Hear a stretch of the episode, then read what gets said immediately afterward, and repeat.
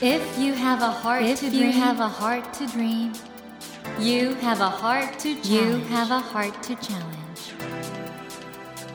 Take that Take challenge, that challenge and realize, and realize your dream. Your dream. Dream Heart. ドリームハート政教新聞がお送りします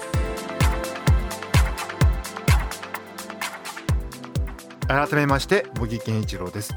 東京 FM のスタジオから全国38局ネットでお送りしていますドリームハート。この番組は日本そして世界で活躍されている方々をゲストにお迎えして挑戦や夢に迫っていきます。さあ今夜も日本のクラシックギター界のホープ木村大さんをお迎えしています。こんばんは。こんばんは。よろしくお願いします。いやもう前回本当にびっくりしちゃってこの自由活達さってのやっぱりご自身の性格もあるんですかね。そうですね。まああとは僕は20代の時に、はい、まあギターでやっぱりしっかり自分の中で生活していこうっていうのを本当に決めた時期があって、その時にクラシックはもちろん大好きなんですけどこうポップスとかロックとかジャズとか、はい、まあジャンルを関係なしにギターって絶対存在しているので、まあそういう意味でギタリストになろうって思えた瞬間がここ最近なんですよ。え？あギタリストっていうかそのクラシックギターというジャンルをひょっとしたら超えてギタリスト、ええ、なので今ようやくこう措置ができたというか なんて言うんでしょうか。すごいことおっしゃるな、はい、あのロックエレキもお好きだということで、はい、ジミヘンとかレッド・センペリンをカバーしたあのアルバム「ヒーロー 」もリリースされてますし、はい、普段じゃあそういうのも惹かれることあるんですか？そうですね。僕あの中学生の時の朝の目覚めがメタリカっていう そういう生活してまして。もうだから演奏はクラシックなんですけど、はい、聴く音楽は全部こうヘビメタルとかハードロックとか、はい、そういったものをずっと聴いてまして。あじゃあ、はい、ひょっとしてロンドン留学された時もかなり現地のロックとか？そうですね。パブに行ったりあとあれなんですよね。エルトン・ジョンがやっぱり来てくれるはいはいはいはい。あの卒業生ですもんね、なのでそのライブをみんな見に行ったり学校にたまに超たまに来てくれて。え王立音楽院ってあの、はい、卒業生そんな気楽に来るんですか？あたまにお越しになられるんですよ。サーエルトン・ジョンが。はい。僕たまになんですけど来てくれて、えー、めっちゃ贅沢だなそれは。だからそういう感じではあそこの場所はすごく良かった。エルトン・ジョン何し何時行くってんですけど？いやなんか普通にフラッと現れて、でその次の日が野外でのテレビとかであ大スターとなってて、はい、はい、大スターとなって。でも来た時はなんか普通に気さくに、はい、はい、っていう感じな場所でもあったんですけど。ということで、はい、今夜も、えー、どんな話が飛び出すのか聞き逃しなくってことなんですけども今夜もギタリストの木村大さんをお迎えしてですねこれまでのご活動そして今後のね、はい、ギタリストとしての自覚ができたのが最近だと。最近です。なるほど、はい、どんな活動されていかれるのかいろいろお話を伺っていこうと思います。ということで木村さん今夜もどうぞよろしくお願いいたします。よろしくお願いしますドリームハート。それでは今夜もまずは木村さんのプロフィールをご紹介します、えー、木村大さんは1982年茨城県の生まれです。5歳より父の吉輝さんに師事しギターと音楽理論を学びました。小学1年生で第13回ギターリーダーズクラブ全国学生ギターコンクール小学校低学年の部優勝。そして14歳の時ギターのコンクールでは世界最高水準と言われる第39回東京国際ギターコンクールで見事優勝されました。また1996年バルセロナ音楽祭に招待されヨーロッパデビューし17歳の時にアルバム「ザ・カデンツァ17」で CD デビュー。このデビューアルバムが異例の大ヒットを記録し日本を代表するギタリストとしてスペイン王立セビリア交響楽団全国ツアー14公演にソリストとして参加されます。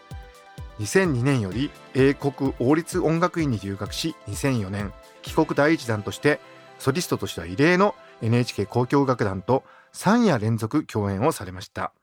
これまでにソニーから9枚のアルバムとキングレコードから5枚のアルバムを発表。さまざまなジャンルのアーティストとも共演し国内外から注目を集める唯一無二のギタリストとして今後のさらなる活躍が期待されていらっしゃいます。ということであの木村さんこの英国王立音楽院、はい、どういう経緯で留学されたんですか？これはですね、はい、ちょっと話すと長くなっちゃうかもしれないんですけど、はい、僕アメリカに留学するかヨーロッパ、イギリスに留学するか迷いましてでそれっていうのは日本の中にギター科っていうのが芸大含めないんですよね。そうなのか。はい。まあ、ヨーロッパの方とかアメリカの方にはジュリエードだったり、はい、ロイヤルアカデミーといったような形だったり、まあ、ドイツの方にもあったりというので、アメリカかヨーロッパか単純に迷いまして、やっぱり僕もずっとギターをお家で弾いたりとか練習とかして活動していくうちに一回はなんかこう大学生活味わって なるほど。はい。で、これ本当に失礼な話なんですけど、アメリカベースボールじゃないですか。はい。ヨーロッパはサッカーじゃないですか。サッカーが選んだってことですか？そうです。ちょっと待ってください。え、じゃあ、チェルシーとかですか？ど、どいや、チェルシーです。チェルシーとか、はい、シティとか。見に行ったんですか？あ、もちろんです。僕サッカーフリークなので。サッカーのために行ってたんですね。はい。サッカーフリークってどの程度のフリークなんですか？いや、それがないと生きていけないということなのでだから10代の時の活動資金を全部遊びに使っちゃったんですよね。あサッカーとか。サッカーとか、あとはその大学の方も2週間ぐらいで嫌になっちゃって、ええ、はい。それで語学学校の友達とか、みんなビーチに行くのが好きだから。そうすると、はい、そのお友達たちは、木村さんがギタリストだったら知ってたんいや、知らない。知らないの？はい。知らなくて、たまにツイスから来る子とかが、あのギター担いでくるんで、え、一緒に弾こうよって言って、うん、一緒にギター弾いて、それみんなちょっとビビるでしょ？はい。あのみんなびっくりして、でもたまにやっぱりすごい上手な子がいたりとかするから、その子と一緒に弾いたりするのがすごい楽しくて。じゃあ本当に普通に青春を謳歌してて、はい、時々そのギター弾くとバレちゃうっていう。でその時だけロイヤルアカデミー行ってるみたいな感じのことをたまに言うんですけど2週間ででも行けなくなっちゃったみたいなまあ若気の至りですかね。でもあの 僕アルペジオっていうんですかこのと主旋律の弾き分けがよく分かってなくて、はい、でたまたま動画を木村さんの見たら、はい。指4本でアルペジオを弾いてて主旋律親指で弾いてるじゃないですか、はい、なんであんなことができるんですか？あーなんかねそういう時もあったりとかあそうじゃない時もあるいやなんか基本的に、うん、あのギターって、うんうん、例えば分かりやすく言うと、うん、うん、それはですよね、うんうん今ね親指でねなんか。これがベースなんですよ、あそれがベースなの、はい、ベースになることもあるんですけど親指がね、うん、あで今主旋律を親指で弾いてますね。はい。なのでこれ自由で、うん、みんながもう自由に弾いていいのいやあの木村さんの CD 音源で聞いてるとこれどうなってんのって思うことがあるんですよ。一人で弾いててもこれデュオなのっていうぐらいどうやって弾いてるのか分かんない時あるそうですね。だから、基本的にギターって本当何でもできちゃうんで。何でもできる。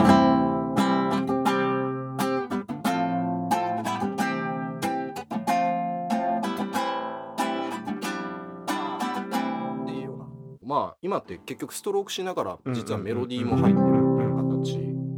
え俺ギターについての概念が変わっちゃいそう。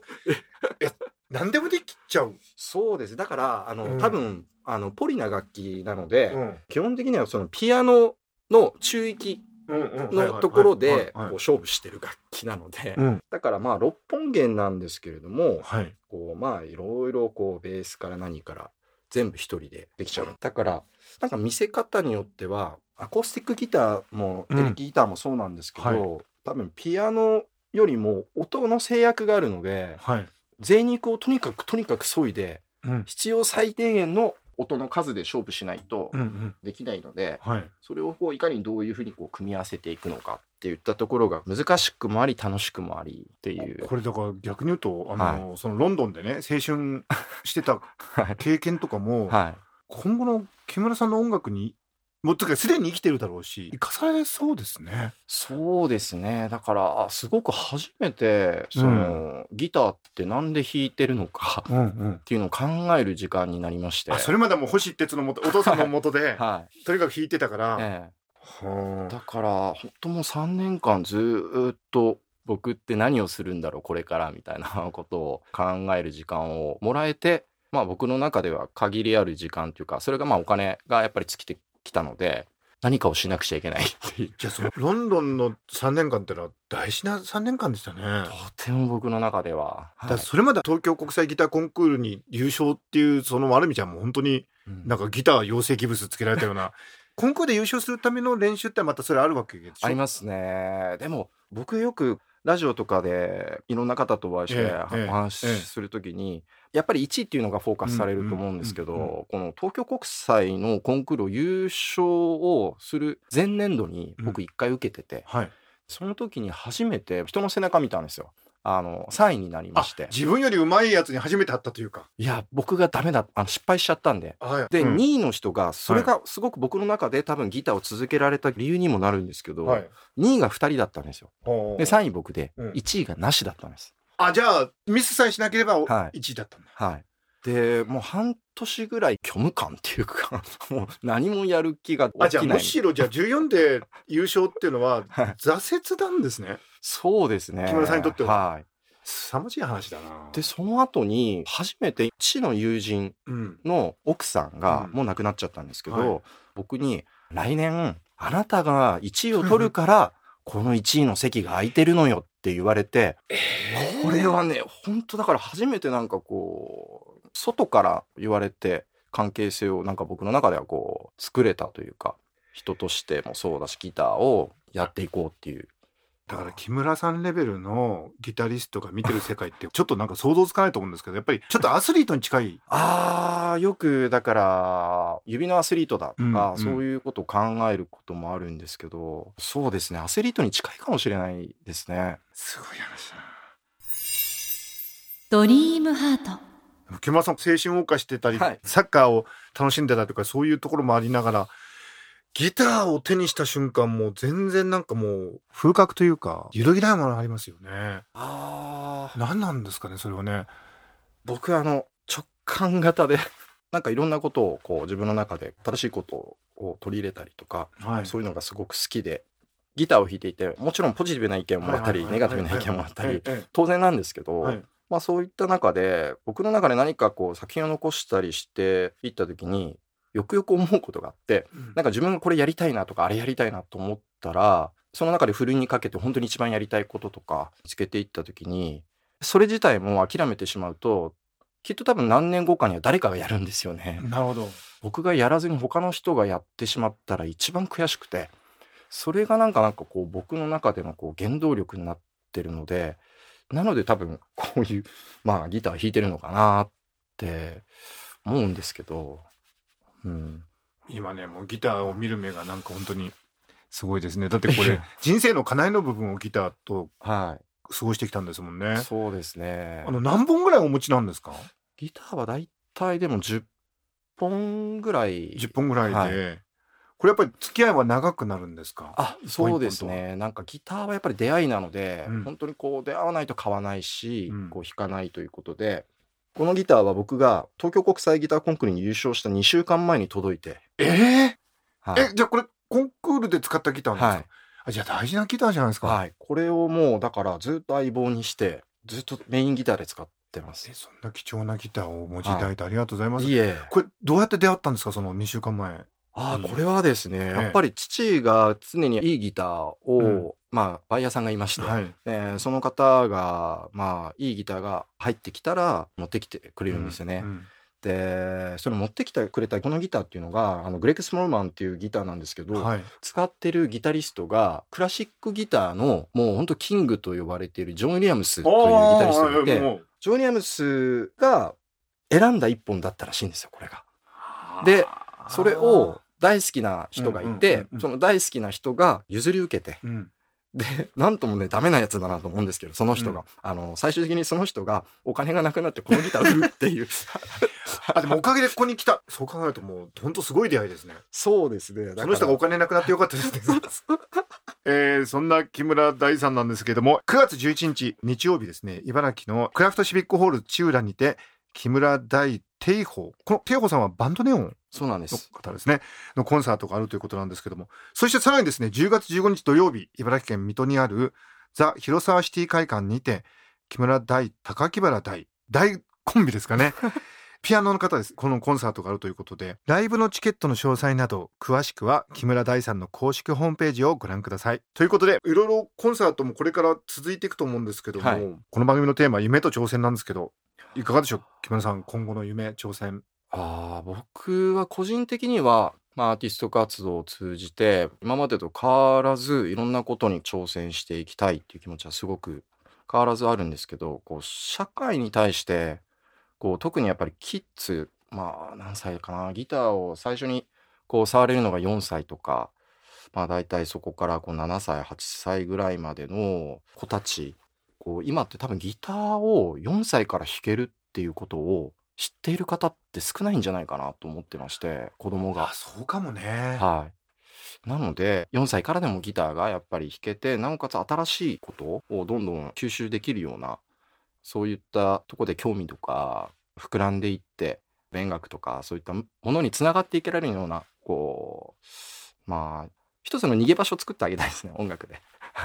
あ なんかちょっとちょっとギター弾こうかな楽しいなさあ頑張ろうみたいなことをちょっとしたいなとか思ったり社会的にはそういう場所をちょっと作りたいななんていうことはまあ思っていたり、まあ、あとは茨城県っていうのがいくつかクラシックギターを保有している学校がありましてでその学校に保有しているギターの数をもっと増やして、うん、茨城県をギター大国にしたいですね。いいですよね。はいいろんなギタリストが来てくれるかもしれないし。そうですね。だから、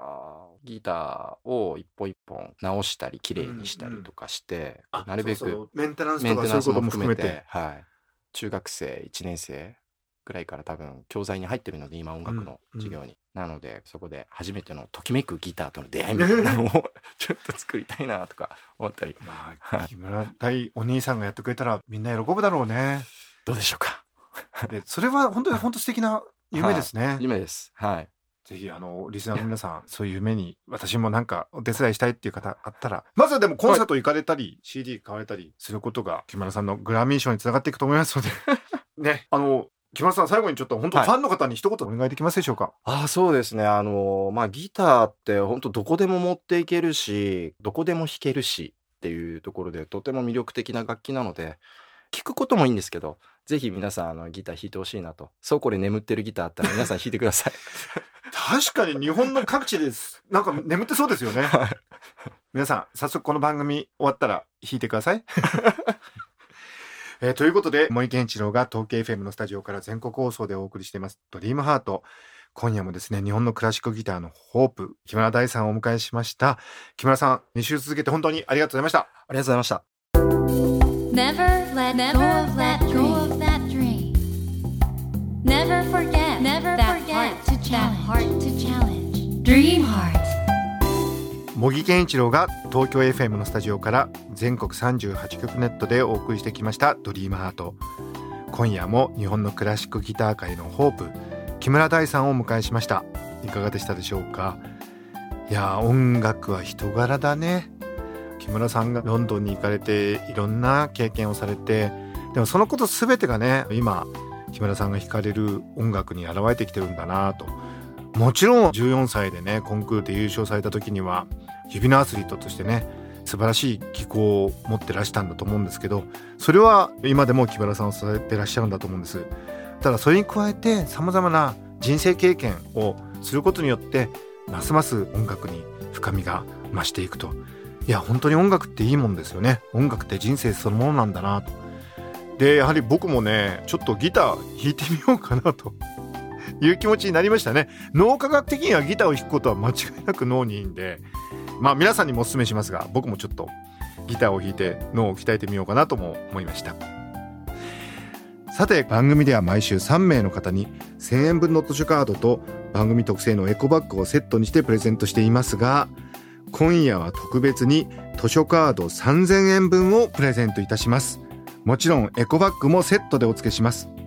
ご希望の方は私模擬に聞きたいことや相談したいこと番組の感想などお書き添えの上ドリームハートのホームページよりご応募ください。お待ちしています。そして無料音声アプリオーディでドリームハートの番外編番組模擬健一郎のポジティブ脳教室を配信中です。こちらも聞いてみてくださいね。さて来週のお客様は6月24日金曜日よりいよいよ公開となります。今注目の映画「ベイビー・ブローカー」の監督是枝裕和さんをお迎えして作品の制作秘話などじっくり伺っていこうと思います。来週もどうぞお楽しみに。それではまた土曜の夜10時にお会いしましょう。ドリームハートお相手は森健長でした。ドリームハート。政教新聞がお送りしました。